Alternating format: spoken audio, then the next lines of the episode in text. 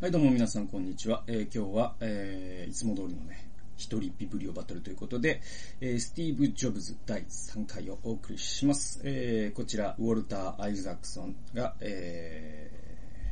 ー著者、講談社から2011年に出ています。えーとですね、前回までは、あの、いわゆるまあ、1と2つって、あの、上巻下巻があるんですけども、その上巻の方、1の方をご紹介してまして、えー今回は、えー2ですね。今回からは2を 紹介していきます。えーと、あと2回ぐらいでいけたらいいんですけど、でもまあな、あまああの、お面白いからね、内容がね、面白いので、あのー 面白いので、とにかく語りますわ。あの、気が済むまで。で、えーっと、まずね、74ページですね。え第下巻の74ページ。えこういう歌詞があるんですね。つまり必要なのは様々な製品の広告ではなく、ブランドイメージを前面に押し出したキャンペーンである。焦点を当てるべきはコンピューターに何ができるかではなく、コンピューターを使ってクリエイティブな人々が何ができるかだっていうですね。これはもう本当にね、それこそね、なんだろうな、本当にこう、その辺のね、ビジネス書を読むより全然面白いというか、重要な話で、あのね、この話に関しては、あの、楠木健さんっていう人が、あー一橋大のね、あの、教授なんですけれども、この人がね、もうそれ、これだけを結構中心にした、あ本を書いてます。うん、なんで、そちらを参照していただければと思うんですけれども、これね、え何のことかというと、あの、マーケティングの用語でね、物語消費っていうのがあるんですね。で、えっと、どういうことかというと、あの、まあ、そうですね。あの、消費、戦後のね、こう、人が何を買うのか、人は何にお金を落とすのか、といったことを、まあ、あの、戦後史的にですね、あの、どう変遷してきたかということを分析することができます。えーっと、まずですね、戦後物がなかった時代というのがあるわけですね。1940年代から50年代。えこういう時代に人は何を買ったかというと、みんな同じものを求めたんですね。それは本当にまさに消費財の、え消費だったわけですよ。えーつまりあの、三種の神器とかありましたよね。冷蔵庫と洗濯機と、おーなんだ？冷蔵庫、洗濯機、掃除機？三種の神器っていうのがあって、で、あとまあテレビ、カラー、で、白黒テレビがまずあって、今度カラーテレビがみんな欲しくなってとかあって、でも、あの言えるのはみんな同じものを欲しがったんですよね。で、それがですね、みんな違うものを欲しがる時代になっていって、だから最初は消費財を買ったんだけれども、え次はですね、人との差別化が重要になるんですね。で、えっと、バブルの時代とかはですね、だからスポーツカーとかですね、買うわけですよ。で、ルイ・ヴィトンのバッグを買ったりとかですね、あの、そういう、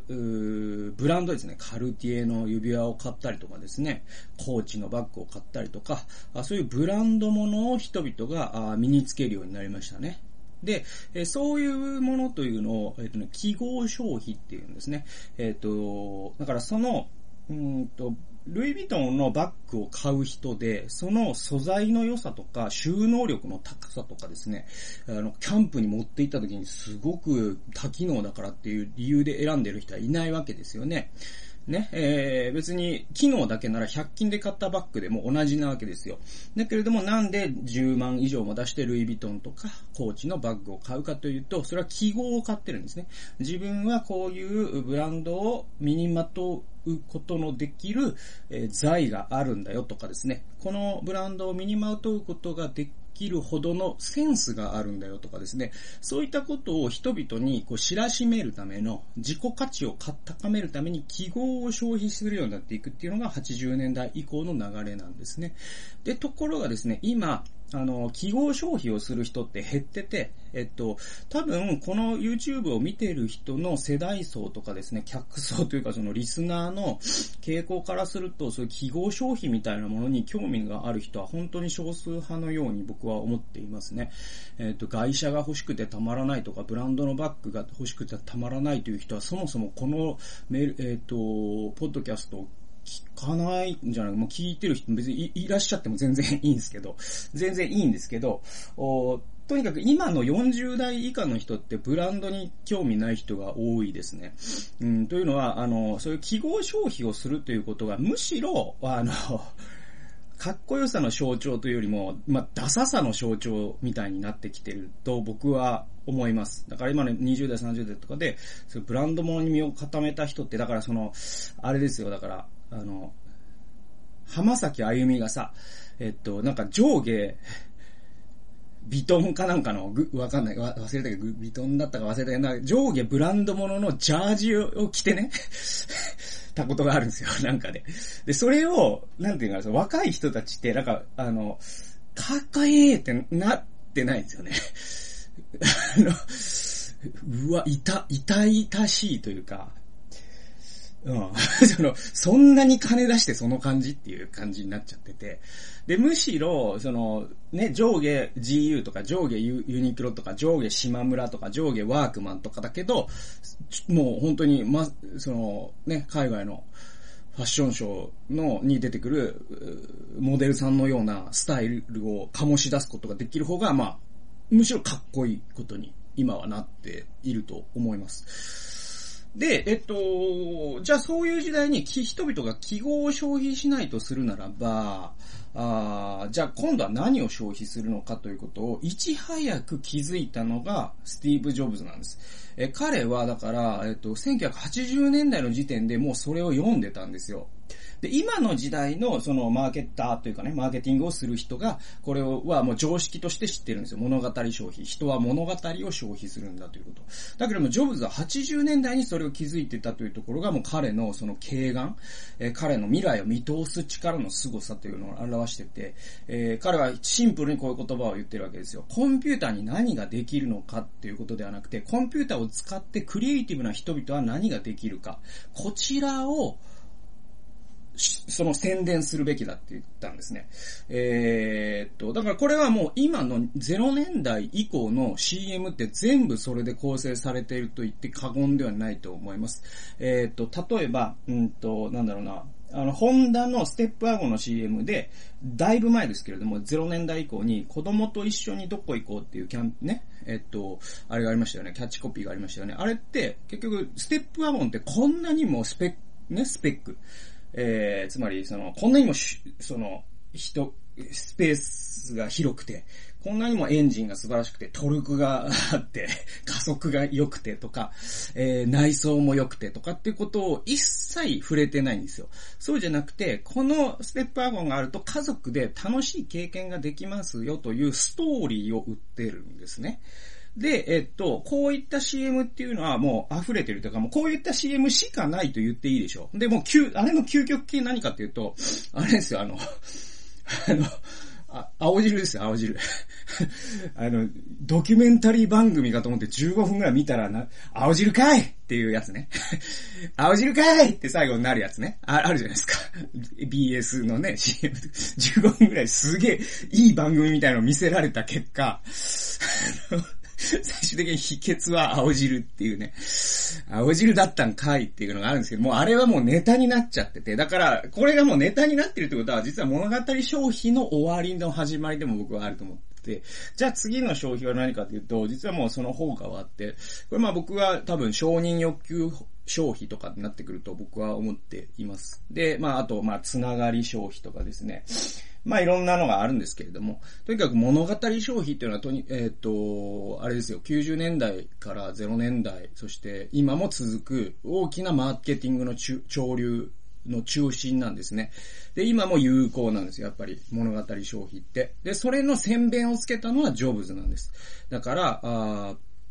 1984年っていうですね、アップルの有名な CM があるんですよ。で、それどういう CM かというとですね、えー、ジョージ・オーウェルというイギリスの SF 作家が1984年という小説を書いています。これはもう本当にぜひ全員に読んでほしいんですけれども、素晴らしいですね、ディストピア小説で、えっと、どういう小説かというと、まあ、あの、この小説読んだことない人でも、この言葉は知ってると思うんですよ。ビッグブラザーはあなたを見ているっていうね。で、えっ、と、そのディストピアではどういう世界かというと、あの、独裁国家が全てを支配しているんですけれども、それはもう徹底した監視社会なんですね。だから街の至るところに目があるんですよ。で、ビッグブラザーはあなたを見ている。だからあなたは全て監視されてますよということを全ての人が知っている社会です。で、その社会ではですね、あの、戦争を担当する省は平和省と言われてるんですね。で、えっ、と、嘘のプロパガンダを流す省のことを真理省と呼ばれてるんですね。Department of Truth って言われてるんですよね。で、えっ、と、 Newspeak というですね、彼らは、だから自分たちの政府を転覆される、さ、させるような、えー、批判的な語彙、ボキャブラリーを辞書から削除するという、えー、心理章の一職員の話なんですよ。それが、えっ、ー、と、ジョージ・ボイルの1984という、まあ、あの、非常に有名な小説です。で、えっ、と、ちなみに、えっ、と、村上春樹が1984の、その9が、あのね、英語の Q になっているバージョンの小説を2010年に、えー、ね、長編小説、ブック1、2、3と出してますけれども、えー、あれはですね、まさにジョージ・オーウェルの絵のオマージュなんですね。で、えっと、このジョージ・オーウェルの1984年という小説はもうアメリカ人というか、その欧米の人でほとんど読んだことないという人がいないぐらいの有名な小説ですので、全員知ってるわけですよ。で、その中で Apple コンピューター、これを実は逆、逆手に取ったというか、えっと、1984という CM CM を作ったんですよ。で、これはジョブズが、あ人々はもはや、うんと、これからの時代、物のためにお金を出すんではなくて、ストーリーのためにお金を出すってことを、彼がいち早く嗅ぎつけてたからなんですね。で、どういう CM だったかというと、そのビッグブラザーがいるんですよ。その CM にはね。で、ビッグブラザーが、いわゆるそのパソコン界というか、コンピューターという世界を支配しているという構造なんですね。で、それが、うんと、まあ、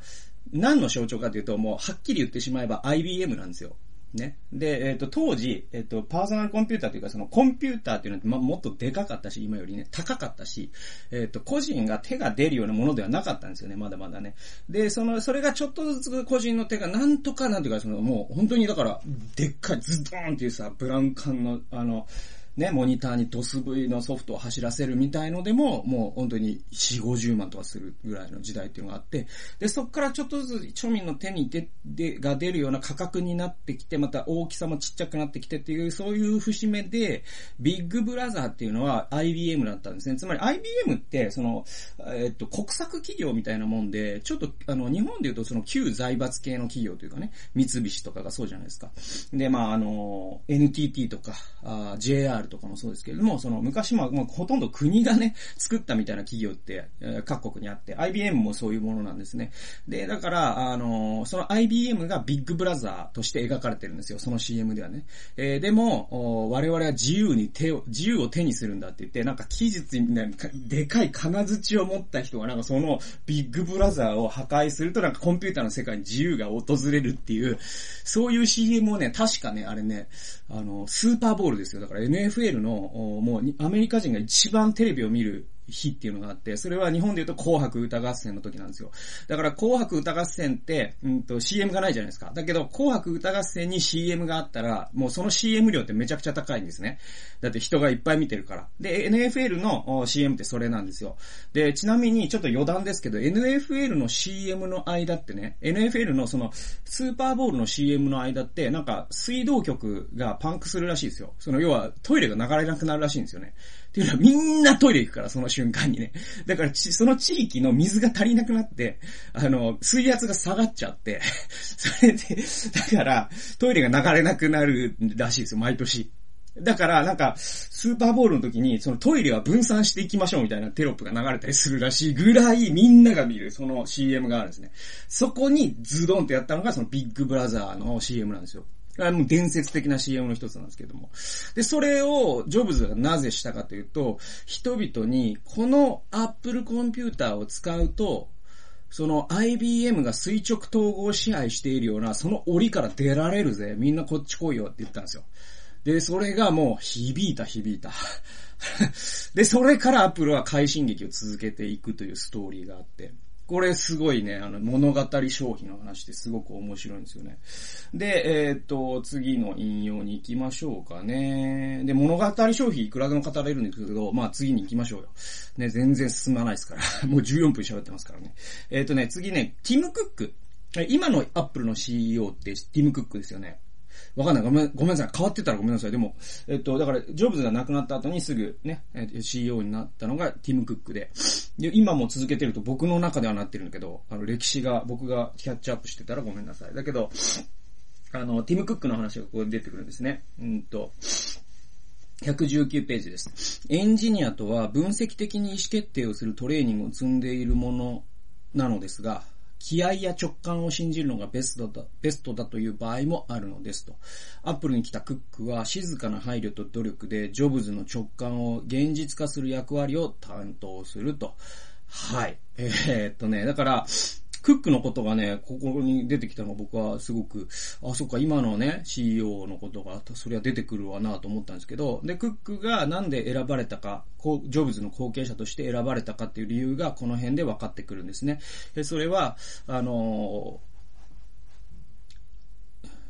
ジョブズが、まあ、直感的にね、物事を決めていく人なんですね。まあ、それが彼の天才たるゆえんなんですけれども、えー、だからジョブズのしてきた決断っていうのはすべて、なんていうかな、それなんでなんですかって言って、あの、これがこうなってこうなってこうなるからこうなんだよとかっていう説明が一切ないからこそ彼は独裁者とも呼ばれるんだけれども、だからさっきの物語商品にしても、その当時ね、1984年に、えっと、えー、ジョブズになんでこの CM なんですかって聞いても、まあまあ、あの、お前はクビだとしか言われないんじゃないですか。そういう理由とか聞いてるからダメなんだよっていうことなんですよ、多分ね。それで、それで、えっ、と、だから、だけど、それを、それについて多くの本が書かれるぐらい後の人は理屈をつけたがるわけで。でも、後から理屈をつけてる我々、僕も含めてですよ。はもう凡人に過ぎないわけで。天才っていうのはやっぱりその理屈を通り越して未来のことがわかる人だから。で、それを一番理解してたのがティム・クックだったっていう話なんですね。で、えっと、そうですね、あの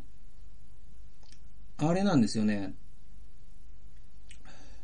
クックってね、えっと、ちなみにですけど、あのちょっとね、関係がある話で、えっと、ティム・クックは、あのゲイなんですよね。あのこれは、まあ、有名な話というか、もうもうあの、誰しも知ってる話っていうか、うん、あの北島三郎ってさ、馬主なんですよねって言ってるぐらいベタな話っていうか、もう誰でも、いやいや、今更っていう話なんですけど、ティム・クックはゲイなんですよ。で、えっと、アップルの CEO になった時点で、彼は99%ゲイだって言われてたんだけど、今自分でカムイングアウトしたから100%ゲイなんですよ。で、で、えっと、なんかね、僕の一つの持論があって、持論というか、でも結構ね、同意してもらえるんじゃないかなと思うんですけど、あの、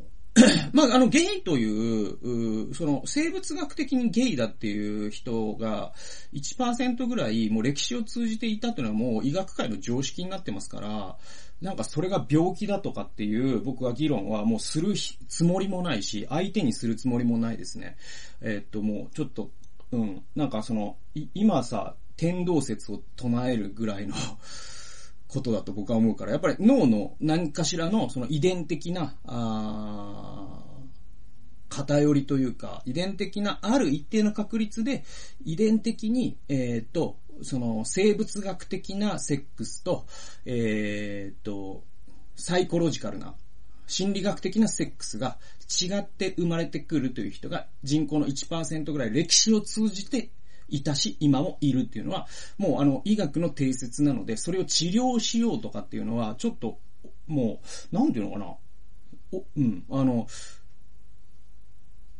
治療の対象では絶対にないと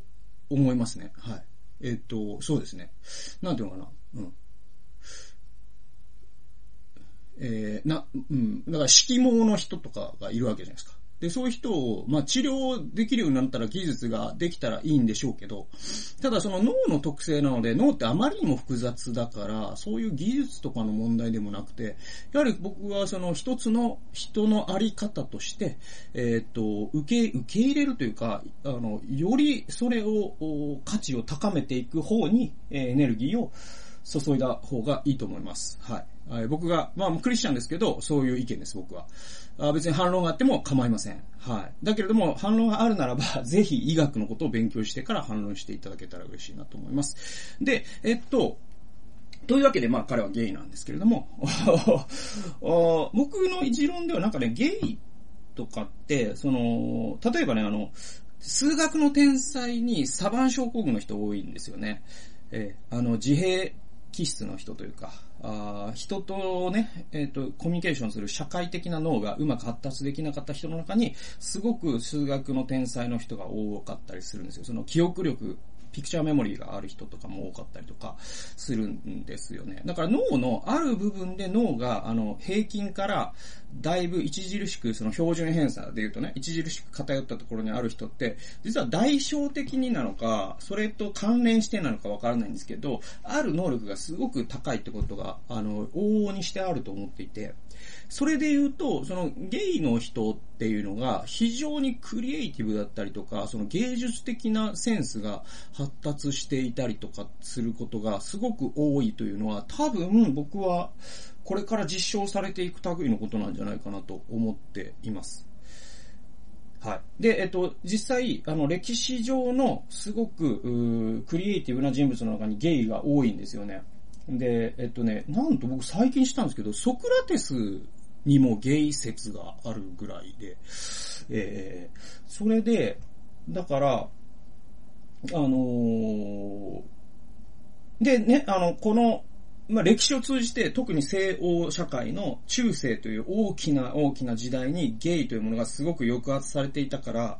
ゲイだということをカミングアウトするなんてことはありえなかったわけだから、それでもすごくクリエイティブなあの芸術家実はゲイだったってことは分かってきてるってことは、多分僕らが思っている以上にゲイの天才っていうその歴史の中に多いはずなんですよ。はい。そう考えると僕はなんかこの、今ね、その世界で一番クリエイティブな企業のトップがゲイの人だというのは、偶然ではないというか、そのゲイの人ならではの、なんというか、こう、ストレートの人には感じられないような、あ芸術的なセンスがあったりとか、思考スタイルができたりとか、っていうことは、僕はすごくあるんじゃないかなと思っています。なんかこう、ゲイの話になっちゃったから、あれなんですけど、またいつかそのゲイに関しては僕結構最近すごく興味があって、割とたくさん本読んだりとか映画見たりとかしてるから、いつかしっかり語りたいなと思うんですけど、まあなんか、まだまだね、センシティブな話題でもあるし、あの、すごく、こう、まあ僕がさっき言った医学みたいなものを、よりも、その伝、そのゲ、ゲイを排斥するという伝統的な、家父長的価値観みたいなものをすごく信じてる人もまだまだいますから、ね、杉田美代さんのような国会議員だっているしね。だから、悲しいことなんですけど、でもまあ僕はやっぱ語っていかなきゃダメなんだろうなと、こう、うん、だからこそね、って思うから、あの、いつか、近々、話します。あの、ゲイをテーマとして。はい。えー、これは、はい。ちょっと、クックの話から逸れちゃったけど、えー、そんな感じです。だからクック天才だよって話ですよ。で、えー、で、えっと、193ページですね。えー、これもね、ほんと大事な話なんですよ。共食いを恐れるなっていう話で、えっ、ー、と、もう一つ、えー、普通、会社はそういうものだが、ソニーも共食いを心配した。デジカ、デジタル化した楽曲を簡単に共有できる音楽プレイヤーと音楽サービスを作ると、レコード部門の売り上げにマイナスの影響が出るのではないかと心配したのだ。これに対して、ジョブズは、共食いを恐れるなを事業の基本原則としていると。自分で自分を食わなければ、誰に食、誰かに食われるだけだからね、と。だから iPhone を出せば iPod の売り上げは落ちるかもしれない。iPad を出せばノートブックの売り上げが落ちるかもしれないと思っても、ためらわずに突き進むものだとためらわずに突き進むのだと。えー、これすごいですよね。これだから言うはやすし行うは難しでね。あのー、だから、すごいんですよ。その、ソニーが、まあ、あの、ウォークマンが、正確にはね、ウォークマンが、なぜ0年代に完全に iPod に食われたのか。はい。えー、これはもう本当にすごい、あの、それだけで語れちゃうビジネスのテーマで、端的に言うと、ソニーが、えー、ソニーの組織構造が原因なんですね。えー、つまり、その、日本型組織、まあ、あの、日本型じゃなくても、大体大きな組織って絶対そうなる。IBM とかもそうだからね。そうなるんだけど、うんと、組織ってある程度のサイズになると、その、部門ごとの競争っていうのが出てくるんですよね。だから、ソニーの中でも実は iTune のようなものを作ろうという動きはあったんですよ。で、あ、で、その資本とか、その蓄積著作権とかの蓄積で言えば、ソニーの方が一日の長があったから、iTune よりも先にソニーが動いてれば、実は iPod よりもウォークマンが世界のデフォルトになってた可能性だってあったんですよ。あの時点ではまだ。あったんですよ。ね。だから、その、ウォークマン専用のアプリって、まあ今はありますよ。でも、もう iTunes の何番戦時だっていう話なんでね、あれね。だから、あれを iTunes よりも早くソニーがデジタルオーディオプレイヤーで、そのデジタルなデータでですね、曲を変える仕組みを構築していれば、まあ未来は変わってたかもしれないですよね。はい。だけどなぜソニーがそれできなかったかというと、ソニーはレコード会社も持ってますから、もしそんなことをしたらレコードの売り上げが落ちるんじゃないかと恐れたんですよ。で、レコードの部門が、まあ、反対をしたんですね。で、そういう社内調整をしてるうちに、もうアップルは iTune を作ってたんですよ。はい。そして全てを持っていたんです。人はもうウォークマンよりも iPod の方を買うようになりました。なぜなら iTune を使いたいからね。で、iTune の、まあ、これを今ね、ポッドキャスト、Apple のポッドキャストで聞いてる人もいると思いますけども、えー、I、I、i、えっ、ー、と、iPod ならば、その iTune に接続して、Apple Podcast も聞けるしですね、ラジオ番組も聞けるし、えー、またですね、その、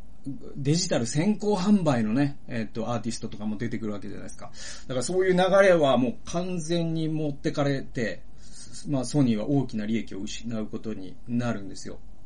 で、これ実は Apple もそういう問題を何度も通ってきたわけですよ。なぜなら iPhone の時にまず出たわけですよ。iPhone を発売しちゃうと iPod の売り上げ落ちるんじゃないの説が Apple の中にもあったんですよ。ね、今考えるとバカみたいな話ですよ。でも、当時で言うと、iPod って Apple のね、その主軸製品であって一番金を叩き出してる、利益を叩き出してる部門でもあったから、iPhone にしてしまうと、もう iPod いらなくなるじゃないですか。だから人が iPod を買わなくなって利益落ちるんじゃないのと言った人もいるんです。でも、ジョブズは言ったんです。共食いを恐れちゃダメだぜって言ったんですよ。で、iPad もそうですよ。iPad が売れまくったらですね、もう MacBook が売れなくなっちゃうじゃないかっていう人がいたわけですよ。でも、それも恐れちゃダメだぞと。なぜなら、共食いを恐れていると、自分で自分を食わなければ誰かに食われるだけだからねっていうね。だからこれってまさに、ソニーは自分で自分を食わなかったから誰かに食われたわけですよ。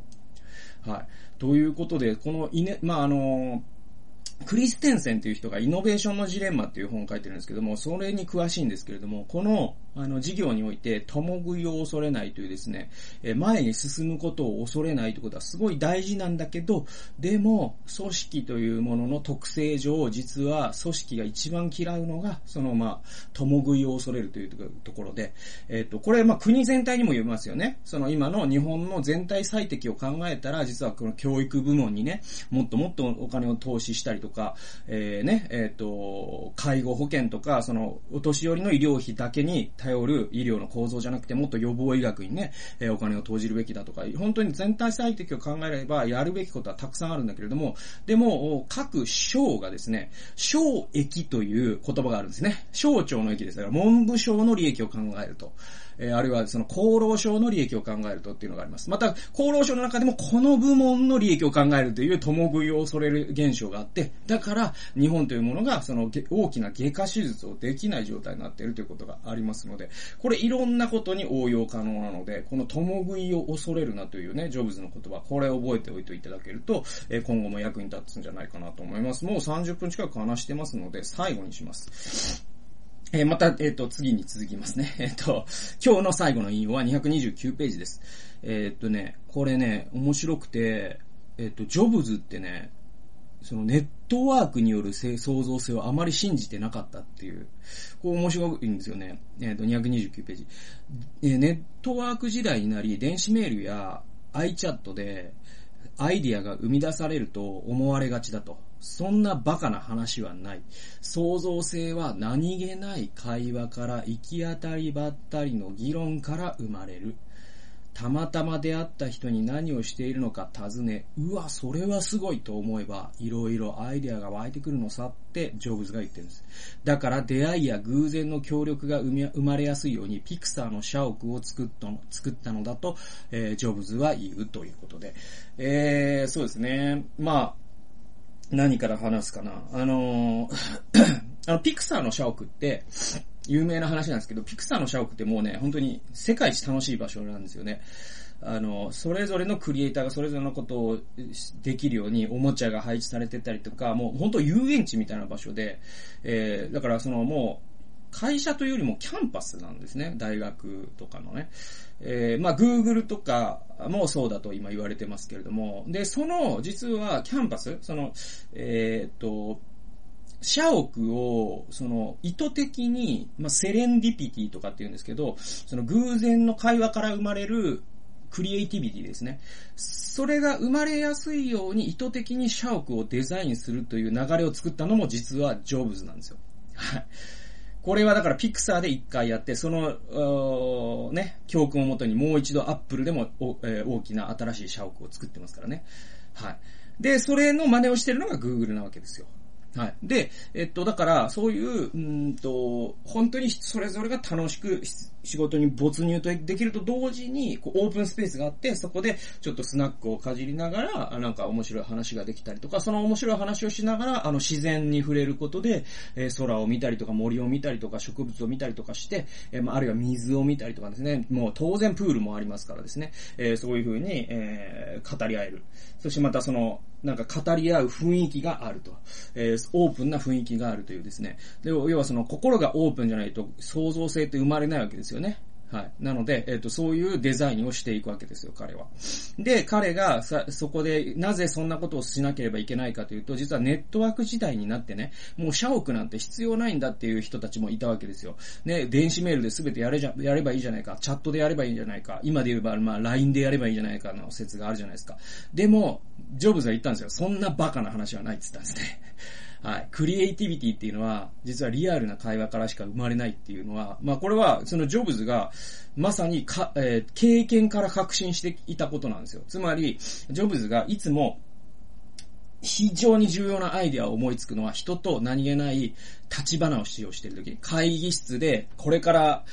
iPod を開発会議を始めます、みたいな、ああいうシンゴジラ的なね、ああいうものからはもう創造性から一番遠いんですね。そうじゃなくて、ジョブズが、ジョブズってあの散歩魔だったんですよ。すごい散歩する人で。で、一番重要な商談をするときは必ず散歩に誘ったっていうね、逸話もあるんですけれども、だから、なんか、あの、すごく気持ちの良いですね、芝生の上で、あの、ちょっと社員、クックとちょっとね、あの、おなんか、あの、コーラでも買って、歩こうや、なんつって。いう時に、ふわっと出てきたのが iPad だったりとか、あそういうジョブズの革新があるから、だからジョブズはそういうなんかその、えー、電子メールのやり取りからいいものが生まれるなんていうことは今まで一度もなかったんだからこれからもないだろうと思ったんです。で、実際僕はそれは、あの、今も正しいと思いますね。で、これってすごい深い話で、今ね、その、ウィズコロナの時代と言われている、その、あらゆるものがね、オンラインになって行くという流れが、流れというか、そう予言してる人もいるんですよ。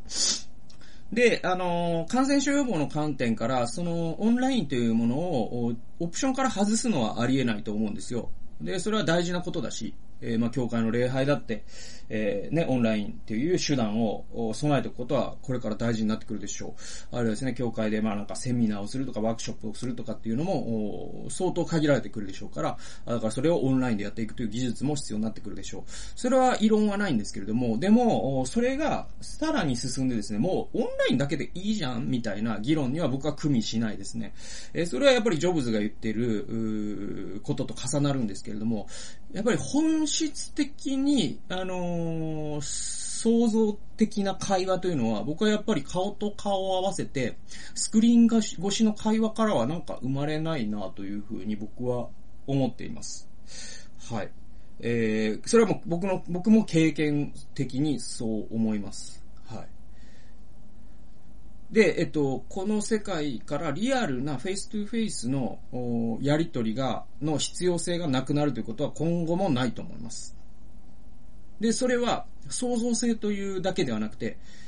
えっ、と、まあ、あの、それじゃあ何？そのオンラインで、ズームで話してるのと、